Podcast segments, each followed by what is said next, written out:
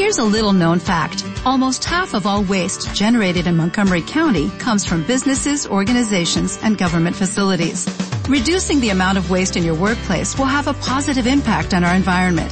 It can also save you money on your disposal costs. Reducing waste and recycling at your business is easy to do and is the law in Montgomery County. Make it your business to recycle right. Learn more at montgomerycountymd.gov slash recycle right or call 311.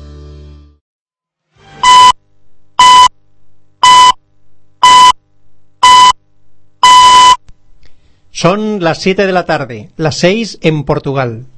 Martes 23 de abril, San Jorge, Día del Libro. Fiesta en Aragón, aunque hoy será una fiesta un tanto amarga para los blanquillos del Real Zaragoza. Tras la derrota de anoche en Balaídos, el Zaragoza es triste farolillo rojo.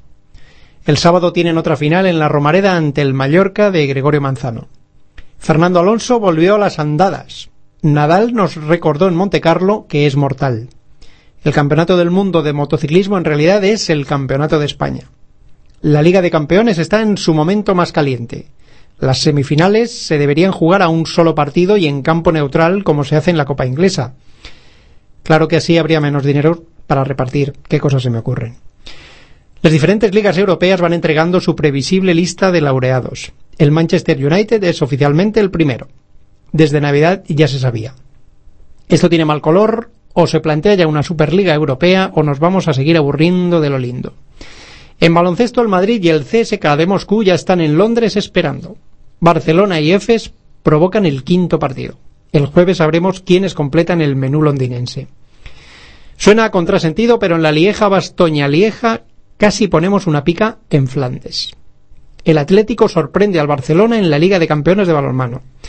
No adelantemos acontecimientos, que tiempo habrá para analizar la semana deportiva en las diferentes secciones de nuestro querido programa, que hoy viene además con invitado. Endominguémonos pues. Bienvenidos una semana más a Deporte con Alma.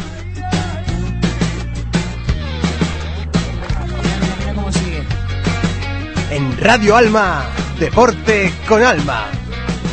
Con Bienvenido Picazo y Jaime Arenillas. Los papeles que me diste antes de ayer.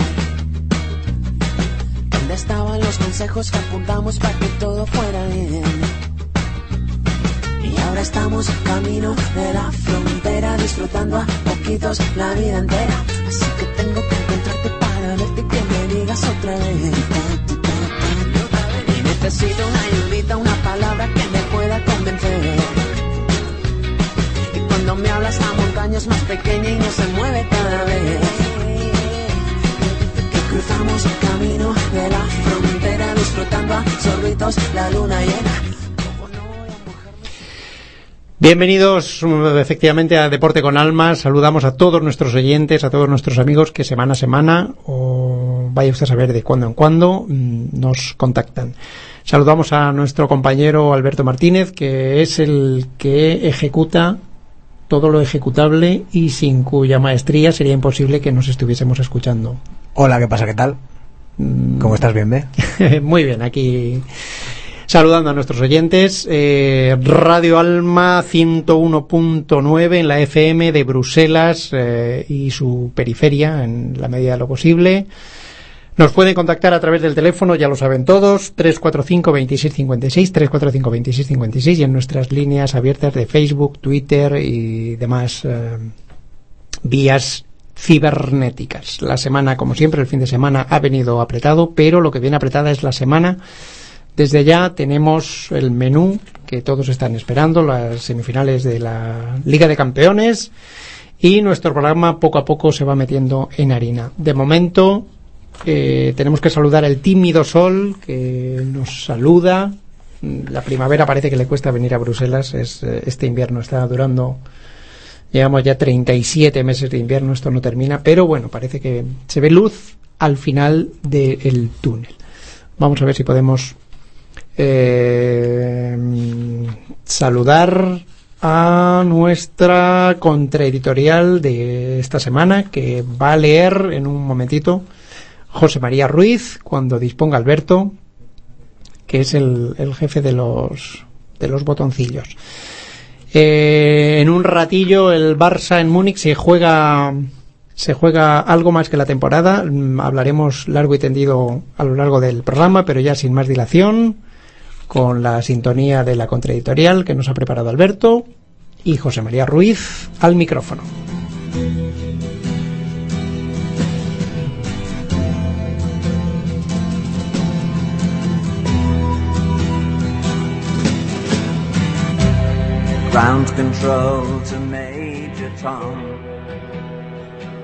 Queridos amigos, ayer, al volver del trabajo, observé con estupor que en el pasillo de mi casa reposaba casi tanta agua como en las piscinas Picornell de Barcelona. Una vez cerrada la llave de paso del agua, llegué buceando hasta el cuarto de baño, donde comprobé, con otro nuevo estupor, que el tubo delgado y flexible que comunica el conducto del inodoro a la toma de agua situada en la pared colgaba de un hilo. El latiguillo estaba suelto. Ojo al dato.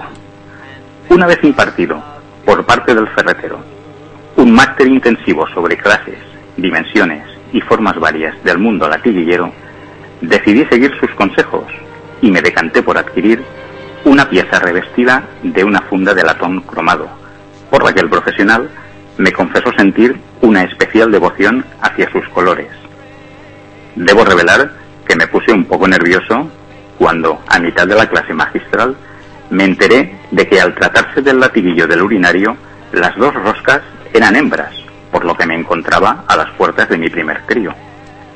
Debido al agua caída, el terreno se encontraba impracticable cuando comencé con el tira y afloja, en un espacio tan estrecho entre la pared y el retrete como el feudo vallecano. Cuando acabé de desplegar todo mi juego de herramientas, el bidé se venía abajo. Es muy fácil de poner, me repitió una y otra vez el técnico, aunque inmediatamente me percaté de que no existe enemigo pequeño, por lo que desde el primer momento intenté tomar las riendas del encuentro a base de unos contragolpes letales de necesidad. Las espadas estaban en todo lo alto.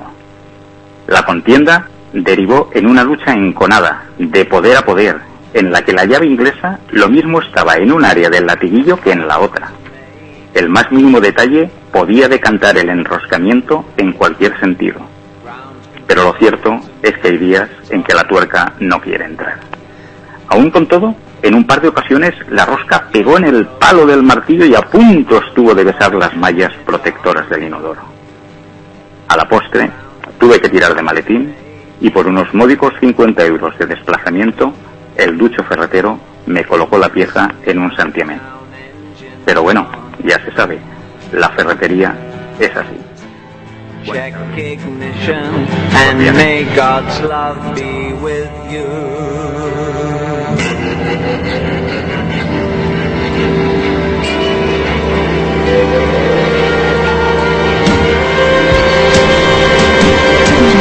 Is ground control to Major Tom. You've really made the grade. And the papers want to know whose shirt you wear. Now it's time to leave the capsule if you dare. This is Major Tom to ground control. Las buenas tardes y los saludos cordiales se los ha cepillado Alberto porque ha decidido sacar la guillotina como buen revolucionario que es. Es que entraba ahí David Bowie a muerte y no he podido evitarlo. Ya, Perdón, ya, Chema, te, te lo devolveré con, con creces. con, con creces. Bueno, pues ahí ha estado la contraeditorial de José María Ruiz, como siempre, tan ingenioso, tan práctico y tan mañoso. o problemas, problemas eh, domésticos inconfesables, suponemos, en el, en el horizonte de más de un, de un futbolero de pro. Seguimos avanzando porque tenemos hoy el menú muy cargadito y Alberto me empuja con los titulares de la jornada.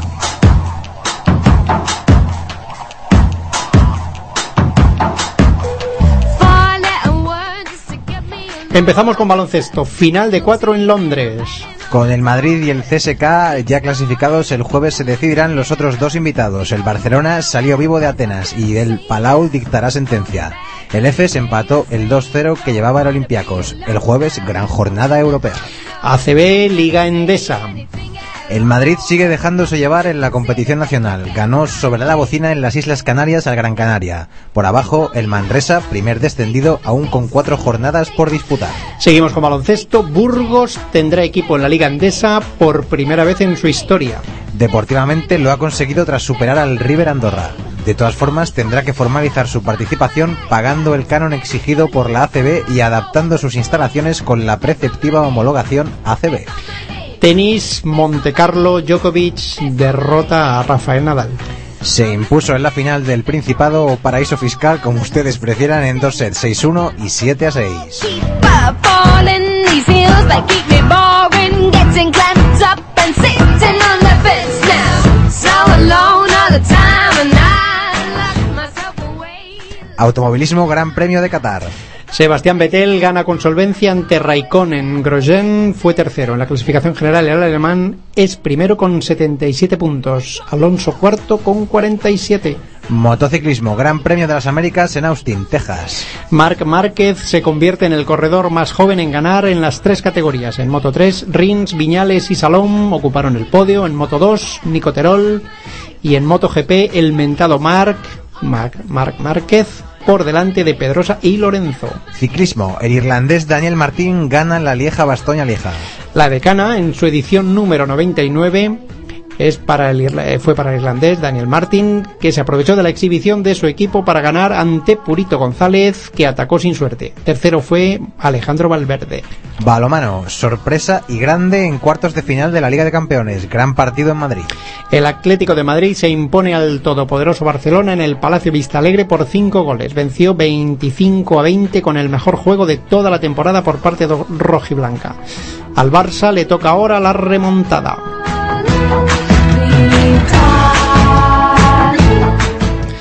Fútbol, Liga de Campeones, semifinales, enfrentamiento hispano-alemán desde ya.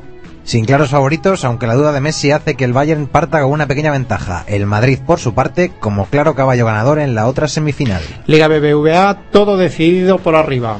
El sábado Atlético de Madrid Real Madrid en el Calderón con la duda de si el Atleti supera la maldición ante el eterno rival. Por la cola, el Zaragoza es el nuevo farolillo rojo. Del Valladolid para abajo todos se miran de reojo. Ocho jornadas faltan y un montón de cruces directos por lo que nadie está sentenciado. Y terminamos con la Liga Adelante, Segunda División. El domingo en el Martínez Valero, partido que huele a Primera División. El Elche recibe al Gerona.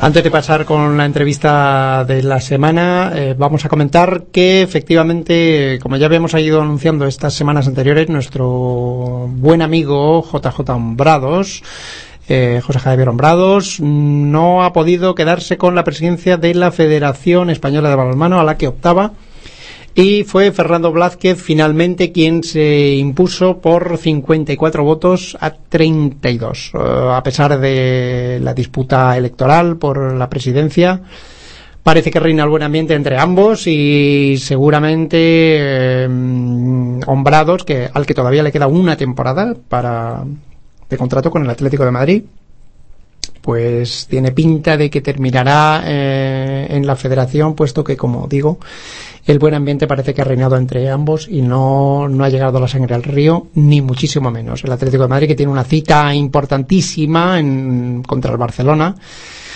eh, para disputar la final de cuatro de Colonia en la Liga de Campeones de Balonmano, puesto que la liga ya es del Barcelona desde hace ya mucho tiempo el Atlético de Madrid, al que todavía le queda la Copa del Rey, y sobre todo la Liga de Campeones, ya digo, ganó en Madrid por 25 a 20 al Barça y 5 goles, que es una renta más que notable, con la que intentará eh, llegar eh, hacerla buena y poder clasificarse para la final a 4 de Colonia, como ya hemos dicho, en el mes de mayo.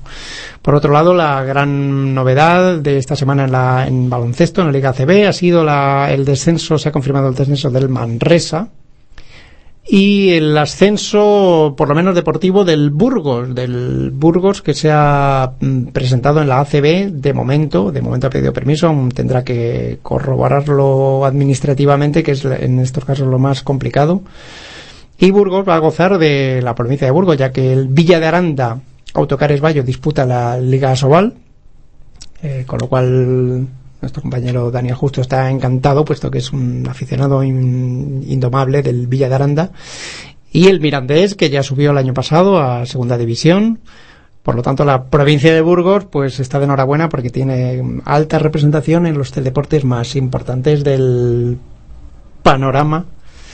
Eh, tengo a Alberto ocupado intentando una conexión con un invitado, pero parece, me está diciendo que no, es que de momento que, que no está no está preparado. Ya hemos comentado en los titulares de, de esta semana lo más notable, hay muchas cosas notables, sobre todo en, en baloncesto. El jueves se decidirán quiénes son los otros dos invitados que acompañarán al Madrid y al CSK de Moscú, puesto que el Barça y, el, y sobre todo el EFES, que levantó un 2 a 0, ha conseguido igualar la eliminatoria ante el Olympiacos, el actual campeón, y el Barcelona, que como ya habíamos eh, avanzado la semana pasada, pues salió vivo de Atenas, consiguió ganar uno de los dos partidos, con lo cual empató a dos y la final, eh, el quinto partido decidirá quién, si el Barça o el Panathinaikos eh, disputarán el irán a Londres a disputarles el- la Euroliga de este año. Bueno, pues va a intentarlo de nuevo Alberto porque parece que los duendes eh, telefónicos se han interpuesto y no hay manera de, de salir eh, del atolladero en el que nos hemos metido. Por otro lado, en, en fútbol, pues qué de contarles. Está ahora en, un ratito el Barcelona saldrá a Múnich con la intención de de superar al todopoderoso Bayern que se ha puesto se ha puesto hecho una fiera está teniendo un final de temporada verdaderamente arrasador en la Bundesliga no hay rival no hay rival que encaje menos de 27 goles porque sale a goleada por semana aunque el Barcelona no es ni mucho menos clase media y será una eliminatoria algunos dicen que una final anticipada yo me permito me permito di- discrepar porque la final la final mm, pues hay equipos que la podrían disputar tranquilamente como puede ser el Madrid o incluso el mismísimo Bayern el Borussia Dortmund perdón que es la otra semifinal en la que la que disputarán mañana en la ciudad alemana con duelo de, de, de grandes equipos el Bayern el Borussia Dortmund perdón que manía con el Bayern es el, el- equipo sorpresa de este año de la competición, con su fútbol osado y, y loco, que, que no conoce de defensas, es un equipo que encaja muchos goles, pero, pero hace muchísimos goles porque, porque juega el ataque de una forma desaforada. Yo creo que el gran favorito es el Madrid, puesto que tiene un equipo mucho más compensado que el Borussia y seguramente eh, encajará algún gol que le hará muy difícil la remontada en el Bernabéu, pero bueno, habrá que habrá que esperar acontecimientos. Por lo tanto, la- el- el- el- de momento el duelo es hispano-alemán, con los dos grandes equipos, los- las dos grandes superpotencias, no solo ya del fútbol español, sino del fútbol europeo, el Barcelona y el Madrid, que están intratables tanto en lo deportivo como en lo económico, o al menos esa es la pinta que tienen. Y contra los, eh, los dos alemanes, el Bayern, que no es ninguna sorpresa, y el Borussia Dortmund, que sí lo es. Eh, Alberto me dice que me calle, que me estoy enrollando más de la cuenta. Así que yo le voy a pedir que entremos en una nueva sección de nuestro programa. Y. No, no, me dice que no. Me hace una seña. Hoy Alberto me la está jugando. Eh, vamos a ver, vamos a ver qué podemos sacar de la chistera, porque esto no estaba previsto. Pues sí, ciclismo, ya nos contará Daniel justo lo que ha sido la- el fin de semana de la Lieja, Bastoña Lieja, la decana, la que el año que viene cumplirá su centenario, una carrera que llegará a los 100, a las 100 ediciones, la de las clásicas la más importante, que vio con un podio lleno de españoles, aunque el ganador eh, fue no Daniel Martín, sino Daniel Martin, que es un irlandés, aunque es prácticamente español, que vio como Purito González y Valverde se tuvieron que conformar con mirarle el sillín porque no llegaron a superarle. Los, eh, los ganó, pero ahí queda el, el- un podium de lo más aparente para los nuestros. Y la, la clásica balona pues se tiñó de, de color español. El motociclismo seguimos con el recital del el campeonato del mundo, prácticamente es campeonato de, España, como decimos, o campeonato de Cataluña, si me apuran, porque está lleno de catalanes las categorías. Y, tuvimos a Marc Márquez, que se convierte en el corredor más joven. Es, mm, todos apuntan a que va a ser el gran campeón del- de los próximos años, porque es un chico osado y es un gran piloto. Y Alberto me va a poner una sintonía inequívoca para dar la bienvenida a la charla.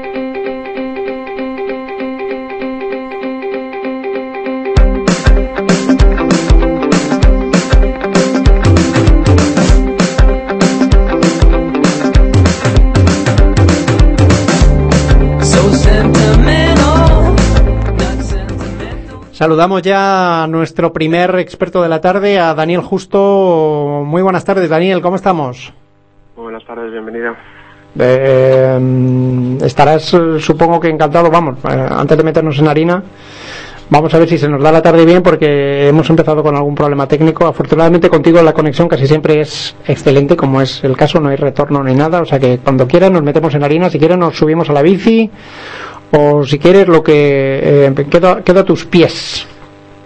Yo creo que este fin de semana se habla mucho de Fórmula 1, de motos, de ciclismo, pero para mí el, el evento ha sido el Campeonato de Europa de, de Gimnasia, que ha sido realmente impresionante, donde los rusos por fin han, han vuelto a, a su nivel de, de eficacia que siempre han tenido. Llevaban unos años, sobre todo pues ahora que los chinos y, Estados Unidos han puesto en, un nivel muy alto, pues eh, eh, tienen grandes rivales en los, euro- en los mundiales, pero los europeos no, no tienen rival y lo, hemos visto.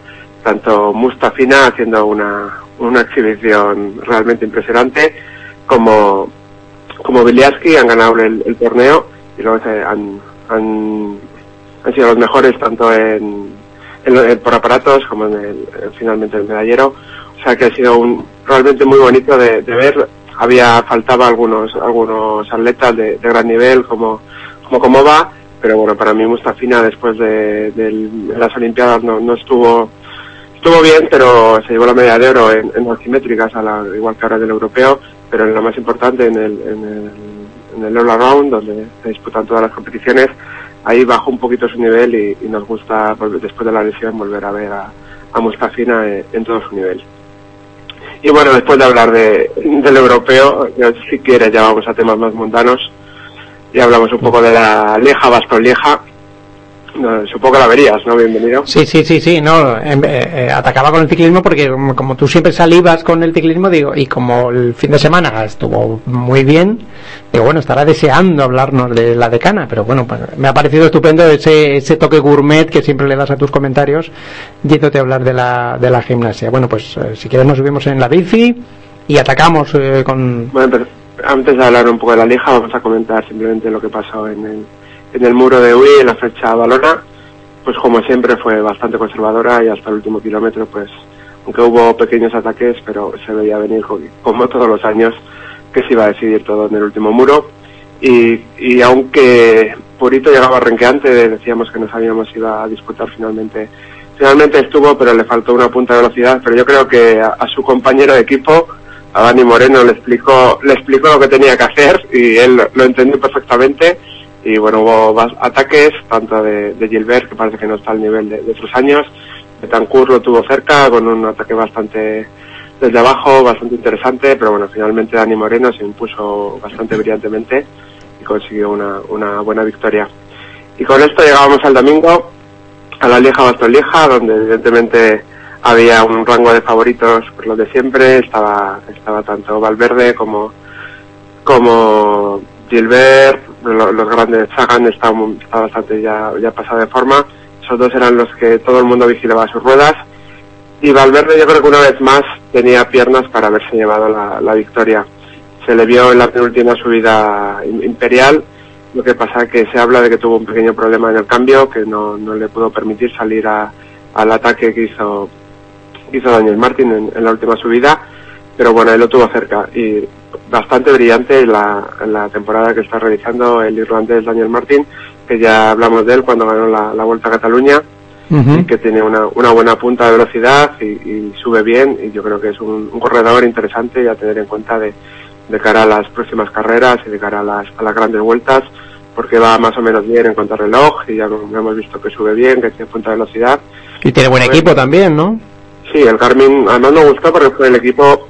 Realmente hablamos de que estas carreras suelen estar bastante controladas, pero en las clásicas siempre hay mucha batalla y aquí los equipos han estado bastante conservadores. Y el único equipo que realmente movió la carrera y fue- y que jugó a ganar fue el Garmin, que primero lanzó a Ejedal el- por delante, hizo una buena labor, luego cuando le cazaron, Ejedal vio que no tenía posibilidades y se puso a trabajar para Daniel Martin. Y demostraron que, que trabajaron en equipo y que finalmente pues pues se llevaron la victoria y bueno pues eh, aunque Purito y Valverde pues estuvieron cerca pues es realmente la, la clásica que, que los españoles tenemos más posibilidades. Y bueno lo que pasa que es complicado de, de- de estar ahí todo, todos los años La verdad es que los españoles que históricamente eh, no se habían destacado en, en las clásicas ni en los campeonatos del mundo, bueno, pues últimamente parece que eh, ahí tenemos sprinters y tenemos, no solo nos dedicamos a subir montañas, ¿no? Sino que, bueno, damos cierta alegría a las bueno competiciones. después de, de la retirada de Freire hemos quedado un poco cojos Sí, bueno, tenemos pero- hombres rápidos con buena pero sprinters puros es lo único que tenemos pero tenemos eh, gente muy combativa que ya hemos visto que, que tanto en campeonatos del mundo en las olimpiadas en clásicas de este tipo pues, pues tanto Samuel Sánchez Valverde pues, Purito Rodríguez son, son gente que son top en su categoría y que, que- que son grandísimos especialistas y que pueden pueden ganar este tipo de carreras de, de forma de forma magistral Bueno, y ahora los ciclistas después de, la, de las clásicas eh, estarán pensando, supongo, en, la- en el primer gran acontecimiento del año, en la primera carrera por etapas, ¿no? O hay En el algún... Giro.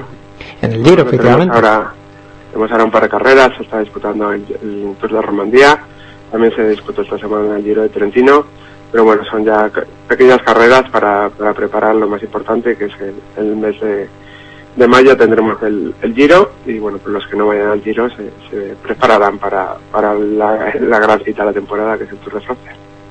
El- la gran carrera, la gran bucle por la que todos sueñan vestirse de amarillo en París. Eh, dejamos el ciclismo y si quieres, eh, a ver, nos subimos a la moto, o ¿cómo lo ves?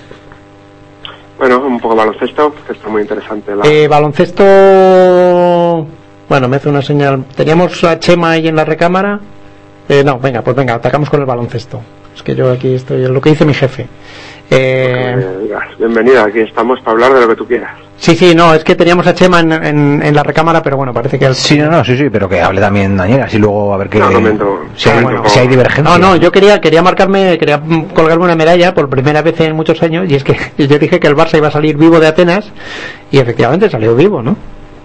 No va a haber ningún rescate de la banca española. Pero le costó, ¿eh? Eso no, no fue fácil. Allí No, no, hombre, los en Atenas- no, no lo pusieron fácil. En Atenas nunca nadie se ha dado un paseo, siempre. Ahí se va lo que se va. Está, está el pabellón precioso, realmente es una maravilla ver, ver una afición así. Más de 20.000 personas, no se veían los pasillos, yo no sé la gente por dónde subía Madre y bajaba, madre no mía. se veían escaleras, ahí solo se veía una marea humana. Madre mía, Y bueno, sí, pues sí. me ha comentado mucho porque ponían una bocina acá, a veces en los ataques durante el juego, una bocina antiaérea que, que absolutamente prohibido poner música cuando está el partido en juego, pero bueno, esto a los griegos nunca ha sido un problema No, para ellos. Cumplir la ley, no, no. Y, y bueno, pero bueno, el, el primer partido fue muy igualado, se lo pudo llevar el Barça también. Tuvo mucha suerte en el tramo final Panathinaikos, un triple tablero de, Sí. de pero, Sí, sí. pero bueno, estuvo igualado y, y los tres primeros partidos fueron realmente impresionantes porque eso, quedaron eh, sumando los tres marcadores de tres primeros partidos iban 201 a 200, o sea, no se podía estar más igualado. El cuarto partido el Barça sí que lo desequilibró, más o menos casi desde el principio consiguió una pequeña ventaja de 10 puntos y es que el Panathinaikos estuvo muy desacertado. no metió absolutamente Sí. ningún punto Diamantidis, en Sí. triples tenían menos de un 10% de, de efectividad, o sea que el Barça más o menos aprovechó del mal día que tuvo Panathinaikos, que era, claro, eh, para un equipo como el Panathinaikos mantener el nivel de los tres primeros partidos y, y mantener ese nivel durante 4 o 5 es realmente complicado y, y por eso fallaron. Y la pregunta, pues ¿qué pasará del quinto? Que se disputa este jueves, pues va a estar, va a estar complicado. ¿Qui- ¿Quién va a ganar de un punto? Porque más de un punto no, o dos Yo, puntos, ¿no? yo veo que, que- que se va a llegar al final y, y- y los partidos igualados, eh, normalmente estoy viendo que los juega mejor el Panathinaikos. En- Al Barça le cuesta mucho. Le cuesta mucho, anotar sí, sí. En las últimas posesiones se le ve con, Se con, difi- con dificultades. Navarro, que, que está haciendo unas grandísimas, está, está siendo, siendo un pilar para su equipo, pero en los últimos minutos se, se le ve con, con un cierto acelerado y, y fallando a tiros claros. Y yo creo que si se lle- llega muy igualado al, al final, pues ahí puede tener una oportunidad para Tinaicos de que el Barça se ponga nervioso jugando en casa. Y el Barça lo que tiene que hacer es eh, pues imponerle el factor cancha e intentar coger una ventaja suficiente para, para jugar con más Sí, tranquilidad. lo que pasa es que a los griegos no es fácil intimidarlos, ellos van por libre. Bueno, esperemos que lo- los árbitros solo solo queremos que, que estén correctos, que no, Estén no neutrales. queremos que ayuden a ningún equipo, simplemente que hagan su trabajo y que intenten abstraerse de, de la Lo que, presión. lo que sí ha sido sorprendente eh, ha sido lo del EFES, ¿no? El otro día comentábamos que eran un poco así y... Yo me metí con ellos y dije que era una Sí, sí. banda y, me, sí. me reafirmo. Pero bueno, es que tienen un gran equipo, o sea, realmente tienen jugadores brillantes y lo que pasa es que no, está- no han estado al nivel en toda la temporada. Y estaba claro que, que en algún momento tenían que tenían que dar un paso adelante. Y bueno, aún así veremos el quinto partido que se disputará en, en Atenas. Y yo creo que ahí, ahí Olympiacos puede, puede meterse en la, en la Final Four. Aunque el equipo que se meta yo creo que lo va a tener complicado luego porque se enfrenta al CSK y luego esperemos que el Barça pase y, y haya una bonita semifinal entre, entre el Madrid y el Barça. Madrid-Barça en Londres por partida doble, ¿no? Eh, bueno, esto es un comentario... Bueno, ya lo dirá Adrián, no es el tema, pero, bien, yo, lo veo complicado, ¿eh? No sé, ya habéis comentado el Bayern de Múnich, que encima de fichar a Guardiola fichaba a Götze, pagando la cláusula 37 castañas. Aquí nos quejamos de la liga bipolar, pero la de Alemania es peor porque van a tener una, una liga solamente con Sí, los sí, sí. No, me da culpa porque yo siempre estoy dando la brasa con lo de la Liga Bipolar Española, la Liga Escocesa y tal y cual, pero en realidad son todas las ligas las que no son ni siquiera bipolares, ¿no? Porque todos han ganado el Manchester, el Bayern, el PS, el París, el Juventus, todos, ¿no? Con lo cual, bueno, habrá que encontrar una solución. Pero bueno, no nos distraigamos, estábamos hablando. Y un- una pregunta que, que me tiene un poquito mosca últimamente.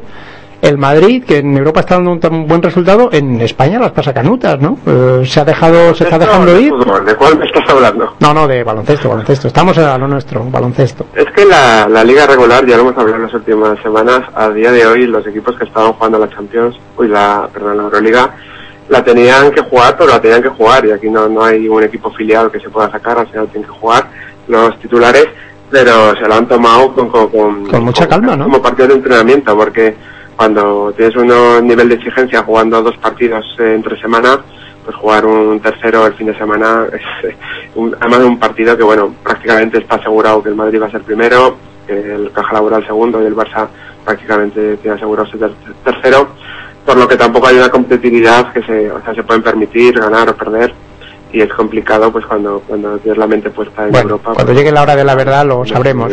Bueno, un, un minutito para hablar del Burgos. Vamos a ver, ¿vamos a festejar esto o qué? Veo, no, no, veo que, que no, no creéis que haya dinero en Burgos para jugar la CB. O No, no, no, que no, no, no. Esos son 3 millones que no tocamos a nada. O sea, No, no, en absoluto, en absoluto. Eso hasta hasta lo podrías pagar tú, estoy seguro. Lo que pasa que, bueno... Si me lo piden, yo, yo pongo ahí vamos, un que crowdfunding de esos que está muy No, pero que bueno, que- 20 euros cada uno. Que me, me- en fin, me ha, me ha dado mucha alegría, ¿no? Porque Burgos de repente se planta en la ACB, por Sí, fin... ya llevaba, llevaba unos años ya pues estando cerca, eh, que jugando los playoffs y, y siempre con, con posibilidades. Bueno, yo me acuerdo hasta yo me acuerdo hasta del Tizona. Tú seguramente no hubieras nacido, pero bueno, o sea que, en fin. No, hombre, somos una provincia con ya ya, ya has mucho dicho que estamos al, al máximo nivel deportivo, o sea, no tenemos nada que envidiar a, a cualquier otra provincia de, de España. Sí, sí. y sí, yo sí. creo que hablando un poco de esto del canon, me parece un poco injusto, porque al final estamos convirtiendo el deporte más en un tema económico que, Sí, deportivo. sí, sí, sí, sí, si tú haces una competición deportiva, Completamente de acuerdo. Donde, donde los méritos tienen que ser deportivos, pues yo estoy de acuerdo que habrá que pagar un dinero para poder jugar una liga, para poder mantener los gastos tanto de árbitros o los gastos de representación, pero tener que poner 3 millones así a fondo perdido sin saber si lo vas a recuperar, si, si que Sí, o hay que poner además otro dinero para, para por si desciendes, o sea, me parece un poco descabellado que, que, que la situación económica que hay, y pasa tanto en balonmano como, como en, baloncesto, en fútbol esto no pasa, ni, ni en otros deportes, y yo creo que aunque en ligas privadas, que, que tienen asociaciones deportivas, que pueden imponer la- las reglas que ellos quieran, pero me parece que va un poco en contra de- del espíritu deportivo de, estas competiciones. Bueno, pues eh, tendremos ocasión de comprobar si el Burgos efectivamente juega la ACB como así todos lo deseamos, porque porque está bien, porque se lo ha ganado, se lo ha currado y ahí está, por méritos propios, con lo cual, bueno, por un- quítame allí unos dineros no se va a quedar Burgos sin equipo en la ACB, o sea que esperemos que el año que viene te vas a tener que desdoblar, ¿eh? Bueno, Entre el Villa de Aranda y el Burgos y el Mirandés vas a, vas a pasarte un año Lo que- estupendo. Lo que haga falta y que estaremos para, para comentar toda la, la actualidad deportiva. Pues seguiremos muy de cerca las, las ligas de campeones, los campeonatos del mundo, los campeonatos del universo, pero los campeonatos de los equipos modestos como el Burgos y otros tantos, pues también los seguiremos en Como la Unión San igual, ¿no? Efectivamente, ahí la dado, efectivamente, apúntate un punto, como la Unión San Gilás, que esperemos que mantenga la categoría, aunque no sé los- ni, ni pronunciarlo, a ver si un día no, nos invitáis a un partido. eh, antes de que desaparezca, porque llevo una racha que va a dar, va a dar en, en tercera B cualquier día de estos. Eh, Daniel, muchísimas gracias por tu colaboración, por tus comentarios, por tu sentido del humor y por tu sentido del tiempo, sobre todo. Un abrazo y hasta la semana que viene, claro. Hasta la semana que viene, bienvenido. Deporte con alma. Bueno, pues eh, aquí hemos tenido el comentario final del, del Burgos, que efectivamente se ha plantado en la CB. Si esta quiere, claro, porque con estos cánones que impone va a ser complicado, pero bueno, estamos convencidos de que el Burgos al final, Burgos tendrá equipo en, en ACB, tendrá equipo en Asobal y tendrá equipo en la Liga Adelante con el Mirandés como su representante. Eh, Rafa Nadal, Rafa Nadal que debuta mañana en el Conde de Godó, si mis datos no son exactos, y que el domingo perdió en Monte Carlo por primera vez en nueve años, nada menos. Había ganado ocho veces seguidas y tuvo que ser Nole Djokovic quien lo apartara por un 6-2-7-6. Al final estuvo a punto de provocar el tercer set, pero no, el, el 7-1 en el tiebreak fue demoledor y Djokovic es mucho Djokovic. Y Nadal, pues eh, que viene de una temporada un tanto irregular con las lesiones, pues no están al 100%, pero efectivamente perdió contra Djokovic nada menos, o sea que tampoco tampoco fue ningún ninguna catástrofe ni ninguna hecatombe. Nadal volverá a ser Nadal y si todo si nadie lo remedia, pues estará en los diferentes torneos de tierra batida que dan paso a París, a la a Roland Garros, donde donde efectivamente hay ya sin red, pues pues a muerte con, con los grandes, entre otros, pues sobre todo Djokovic, que es el gran favorito para imponerse en la temporada. Seguimos avanzando en la charla, esta vez saludamos con un fuerte abrazo que hacía tiempo que no lo teníamos en las ondas a Chema Martínez. Buenas tardes. Buenas tardes, ¿qué tal? ¿Cómo estáis? ¿Qué tal? Bueno, pues esperando, llevábamos tras de ti un- unas cuantas semanas y ya por fin te dejas ver con, con bueno, con como tiene que ser. Eh, vamos a hablar un poquito de la NBA, si te parece. Hemos estado hablando de. Luego al, al final me gustaría alguna una frasecilla tuya para, para estos playoffs europeos que a mí tanto me gustan. Pero bueno, vamos a hablar de la NBA, que estamos también metidos en la harina mm, de Ocicoz. Cuando, en fin, comenta eh, cuál es la situación de los playoffs de momento. Bueno, pues son unos playoffs, no sé, a ver, eh, es un poco complicado pensar que no va a ser Miami el, el campeón de la NBA y entonces, por la superioridad que ha demostrado en la temporada regular, por el primer partido otro día contra Milwaukee, entonces eso yo creo que le quita un poco como de esencia porque gustaría que estuviese más competido. Pero sí es verdad que si miramos eliminatoria a eliminatoria, pues sí que hay muchas que son muy atractivas. O sea, el Chicago-Brooklyn, por ejemplo, que ayer empataron a uno, me parece una eliminatoria muy atractiva. Yo creo que Denver-Golden State, por las bajas de Denver, también va a ser una eliminatoria disputada y divertida. Es una pena lo de Kobe Bryant, porque yo creo que los Lakers hubiesen podido competir perfectamente contra ellos si llegan a tener a todo el equipo. Va a depender mucho de que Lakers tenga a Nash bien, que en el primer partido no lo tuvo. aunque sí tiene a un Gasol más crecido y mejorando, un Dwight Howard también mucho más involucrado. Va a depender mucho del tiro exterior. Eh, la eliminatoria, por ejemplo, Miami-Milwaukee es una eliminatoria que yo creo que será 4-0, que les van a barrer. Dudo que tenga otra historia. El Memphis Clippers era mi preferida, por la igualdad entre los dos equipos y porque Memphis es el mejor equipo defensivamente de toda la NBA. Pero ayer tuvieron la oportunidad de empatar a uno y al final perdieron por dos puntos. Y pues, pues una pena, la verdad. Luego también Oklahoma creo que, que en su eliminatoria contra Houston es muy muy superior. Muy superior. Además en el primer partido pararon a su estrella, James Harden. Y eso te puedo comentar así, así de momento. vamos a ver, Que veo eh. favorito a Miami, que veo favorito a Miami y que en el oeste está, es una incertidumbre. Puede pasar cualquier cosa. No creo que Oklahoma sea el principal favorito. Tampoco pondría San Antonio, creo que Clippers puede dar guerra. Creo que Denver si recupera Kenneth Farid también puede dar guerra, a pesar de la lesión de Galinari.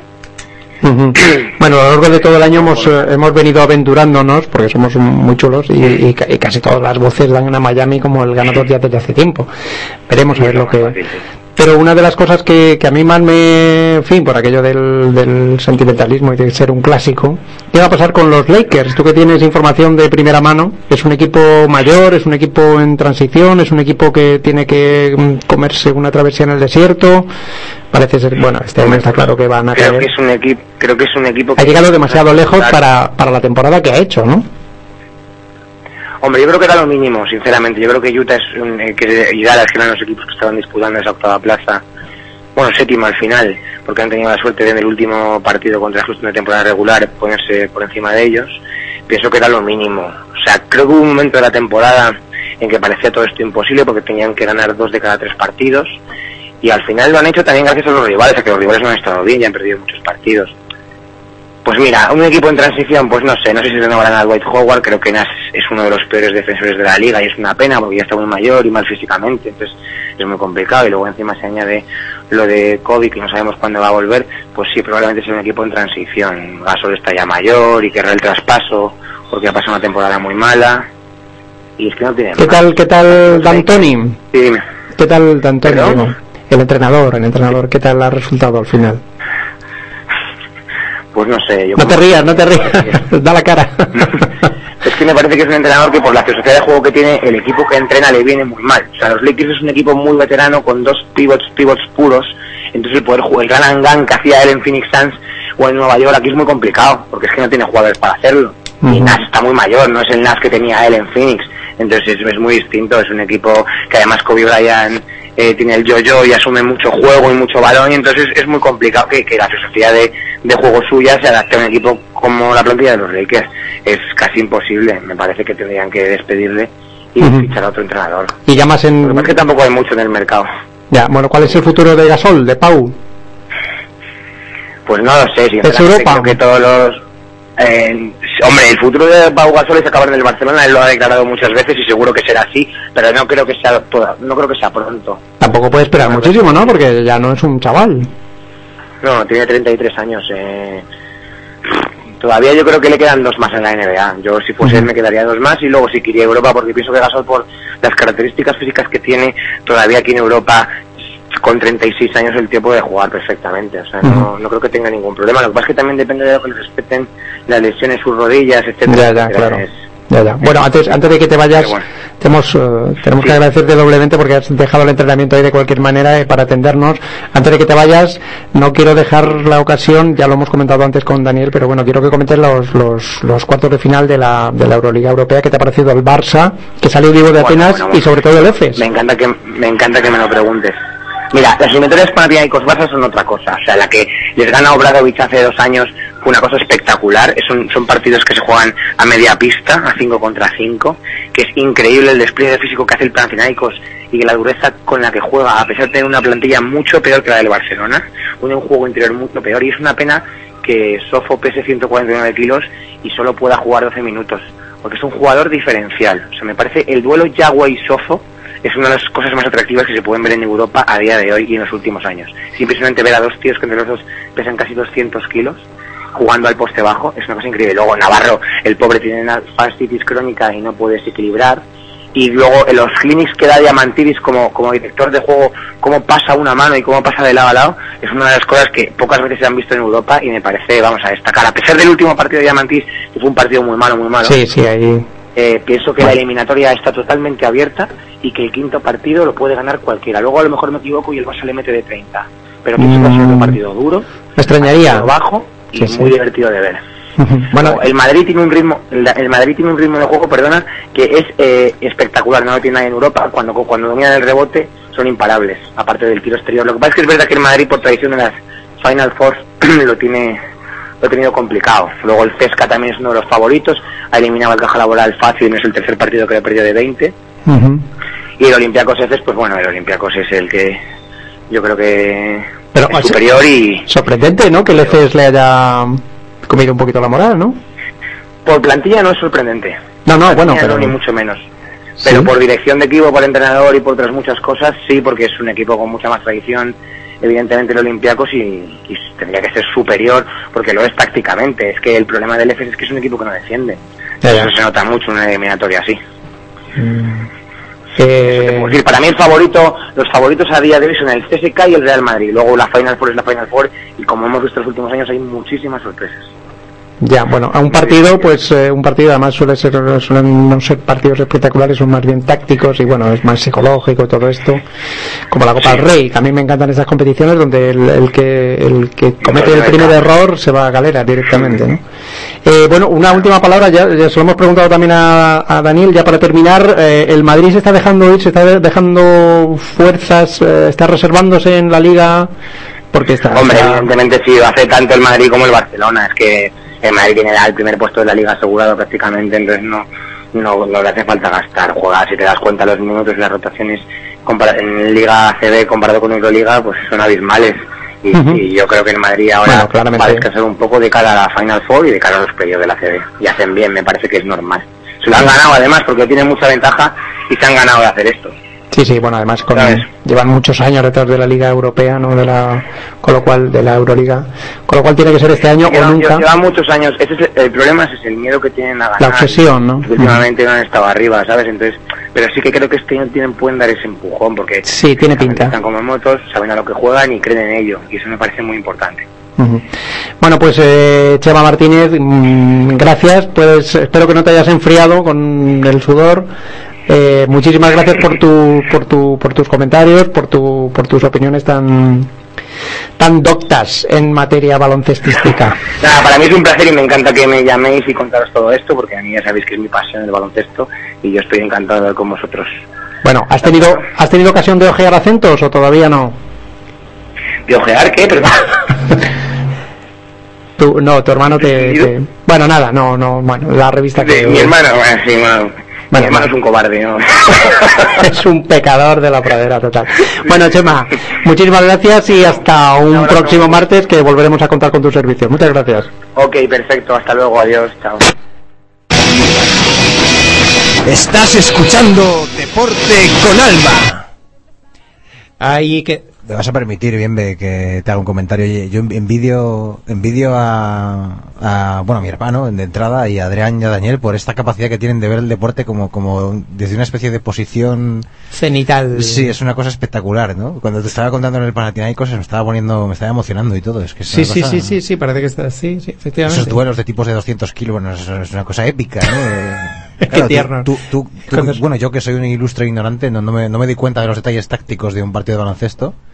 Incluso diría que de fútbol tampoco, ¿no? Porque no sé si es comparable, porque creo que el baloncesto es casi un arte ajedrecístico. Sí, es mucho más, Pero, más complejo, pero, más rico. pero claro, al, al ver estos detalles y emocionarse, ¿no? Decir, bueno, mira lo que ha hecho ahora el entrenador, ha colocado, eh, cómo ha contrarrestado Sí, sí, sí, la-. Bueno, es una cosa que... que- Bueno, es que Chema, Chema es mucho Chema, ¿no? Eh, En fin, él no solo, no solo eh, ve los partidos, sino que los mira, los estudia, los, en fin, los desgrana y bueno, sigue la trayectoria, los comportamientos, los- lo que hace un, un entrenador con estos jugadores. Lo que Sí, un o, o Daniel con el ciclismo también, que es otro deporte Sí, que, sí, que sí, parece que no, pero tiene su ciencia, ¿no? Y, Sí, sí, hay, bueno, sí, sí, sí, en todos, los, en todos los deportes hay tácticas, bueno, menos en gimnasia, supongo, y estas cosas, que las habrá.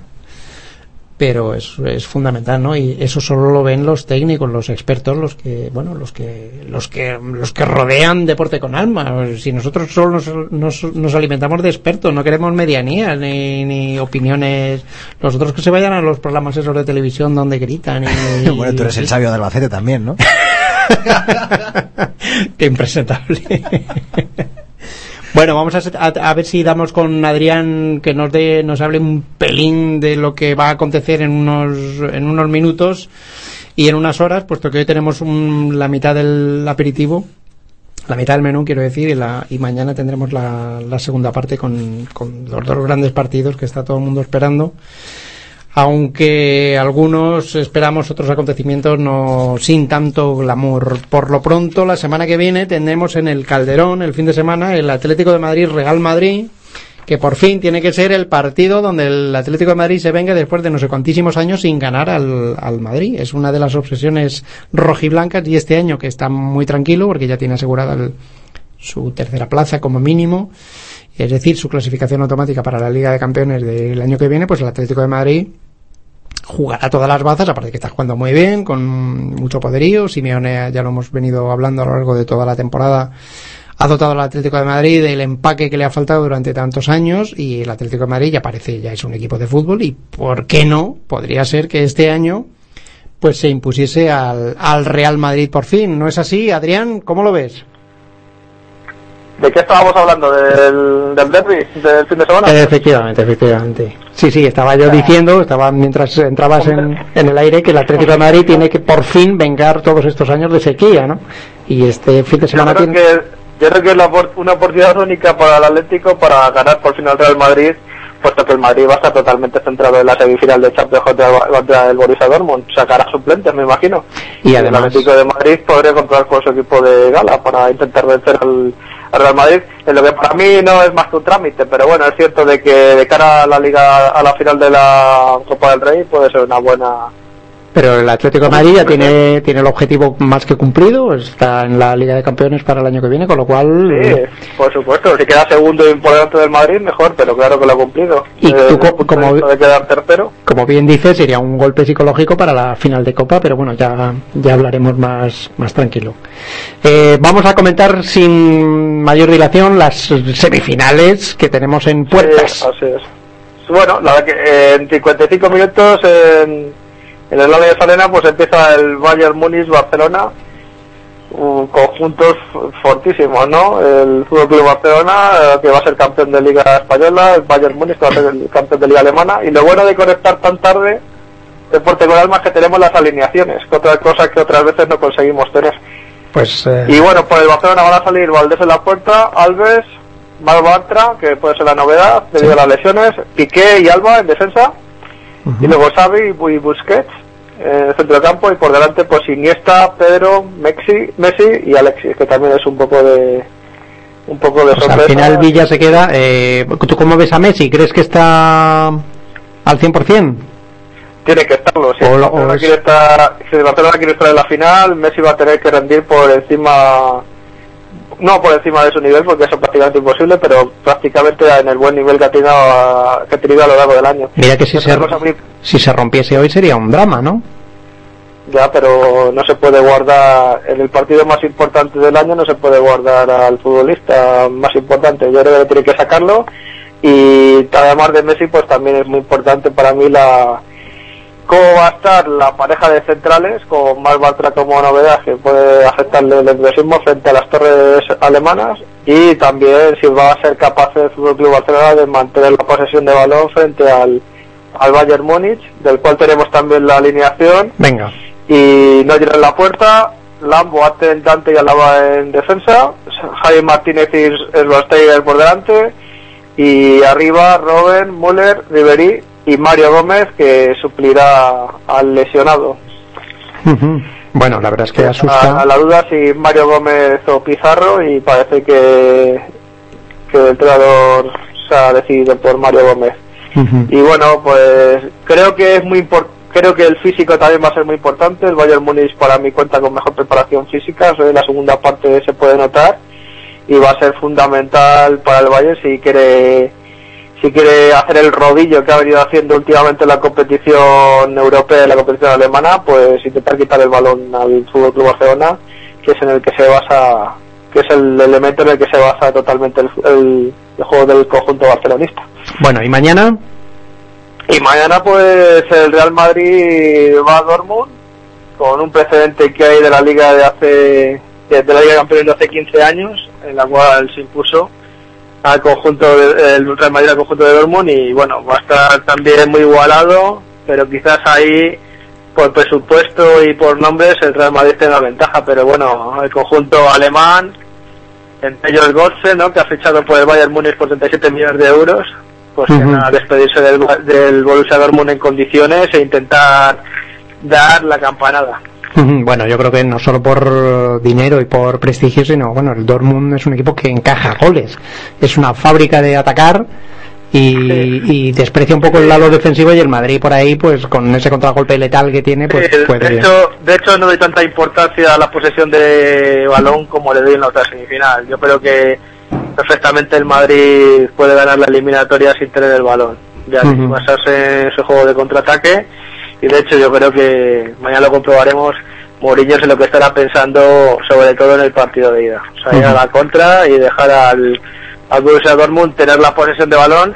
Que la eliminatoria con el Málaga ya vimos que tuvo más problemas en Alemania que en Málaga. En. Alemania dio un auténtico baño al Málaga y en, en Alemania, que se supone que es- tenía que salir a controlar más el balón, lo pasó realmente mal. Bueno, pues Adrián, eh, muchísimas gracias por esta, por sobre todo por la ultimísima hora en las alineaciones. Ha sido todo un, un- un punto el que te acabas de marcar. Eh, te lo agradecemos, te lo agradecen nuestros oyentes que así están completamente, infor- cumplidamente informados y completamente informados. Y te citamos para la semana que viene y para comentar los partidos de vuelta y, y otras muchas eh, cosas. Eh, Vale. Muchas gracias Adrián y hasta la semana que viene. Cuidaros y, no, y hablamos en una semana. Eso es. Y ya como, como habíamos iniciado la semana pasada, una sección elevada en la que Alberto Martínez nos demuestra su amplitud de registros de todo orden. Él siempre va de, de lo que va, pero le da un poquito de glamour y un toque de distinción a Deporte con Alma, con sus toques eh, musicales, literarios, eruditos, cultos, sensibles, poéticos, diuréticos, diría a veces, y no sé qué me está reclamando, pero tiene un texto como, como ya les leyó la semana pasada y los... Seguimos con el capítulo segundo de las aportaciones de Alberto y su literatura.